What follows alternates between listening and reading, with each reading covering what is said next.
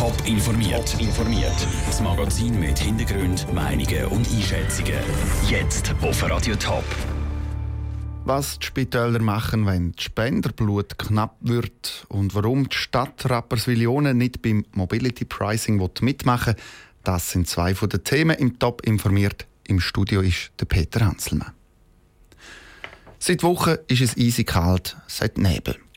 Husten, Fieber, Halsweh, das ist an der Tagesordnung die Grippewelle. Merken aber nicht nur die Firmen, weil die Leute nicht arbeiten ob am Blutspendezentrum Zürich. Zürich fehlen wegen der Grippe die Blutspender.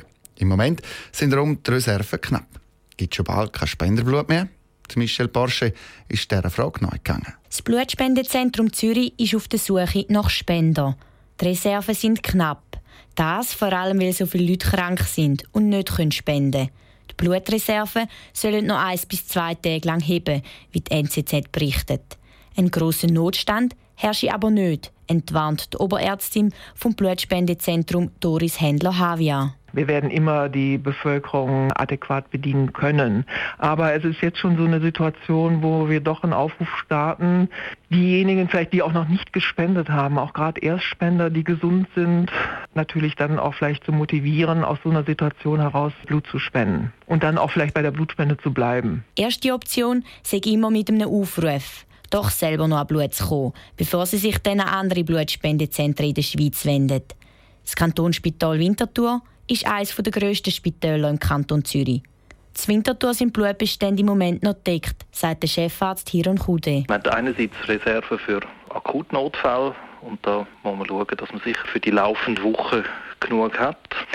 Und nebendran gibt es natürlich auch Patienten, die geplant kommen und äh, die hat man nicht in Reserve, die tut man dann spezifisch bestellen. Die bestellen Sie dann direkt beim Blutspendezentrum zu Zürich. Für einen Notstand sichern Sie sich immer mit der Blutgruppe 0 negativ ab. Im Notfall kann die Blutgruppe 0 negativ für alle Patienten gebraucht werden.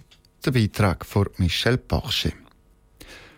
Markenartikel zu Schnäppli-Preisen auf einer 30.000 Quadratmeter grossen Fläche. Das soll Zwiegeltingen im Kanton Thurgau bald möglich sein. Seit Jahren ist nämlich dort eines der grössten Outlet-Center der Schweiz geplant. Das Center hat gestern Abend eine wichtige Hürde genommen. Daniel Schmucki. Mit 254 zu 141 Stimmen hat die Bürgerversammlung zu Mülheim grünes Licht gegeben für das Outlet Center Edelreich. Sie haben den Gestaltungsplan bewilligt und so dafür gesorgt, dass das Projekt eine wichtige erste Hürde genommen hat. Sonja Wiesmann, die Gemeindepräsidentin von Wiggeltingen ist, ist ein Stein vom Herzen Kate, wo sie von dem Entscheid gehört hat. Trotzdem drückt sie auch auf die Euphoriebremse. Ich bin natürlich schon sicher von vor allem aber auch über das Resultat, wo ja eindeutig gesagt hat, dass eine große Mehrheit ja zu dem Outlet Center der Gemeinde Igoltingen sagt. Ich denke, es ist natürlich schon ein Weg, bis dann der Backer auffahren kann. Aber wie Sonja Wiesmann auch selber sagt, bis eines der grössten Outlet-Center der Schweiz überhaupt eröffnet werden kann, sind noch ein Haufen Hürden zu meistern.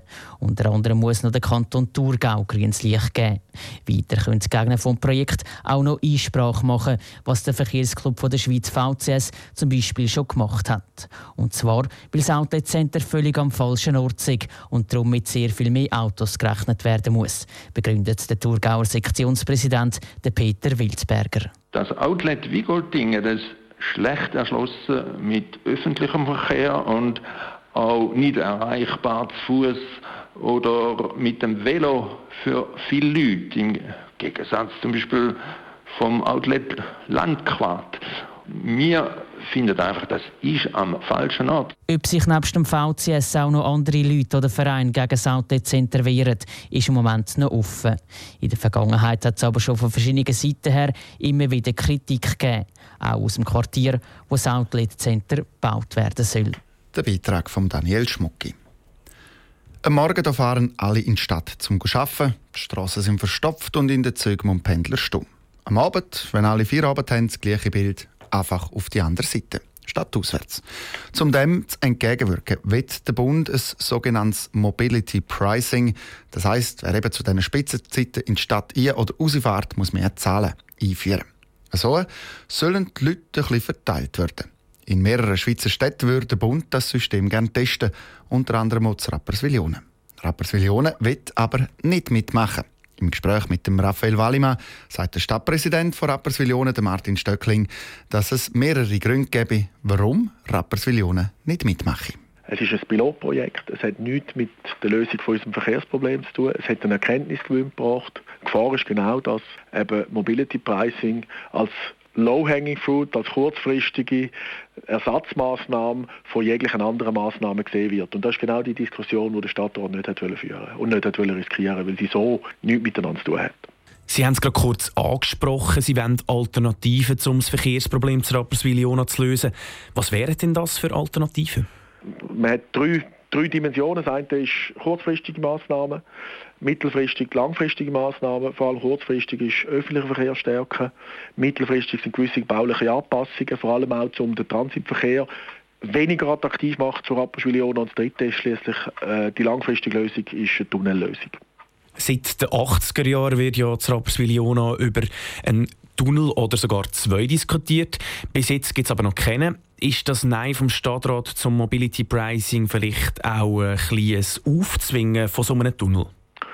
Das Mobility Pricing dient zu der Lenkung der Verkehrsströme. Kapazität soll nicht mehr müssen an einer Spitze, die am Morgen und am Abend ist, angepasst werden, sondern soll eine Glättung durch den ganzen Tag stattfinden, dass man zukünftig Kapazität kann auf eine gewisse glättete Nutzung auslegen kann.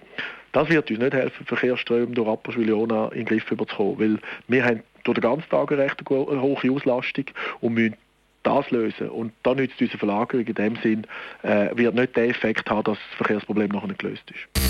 Top informiert, auch als Podcast. Mehr Informationen gibt es auf toponline.ch.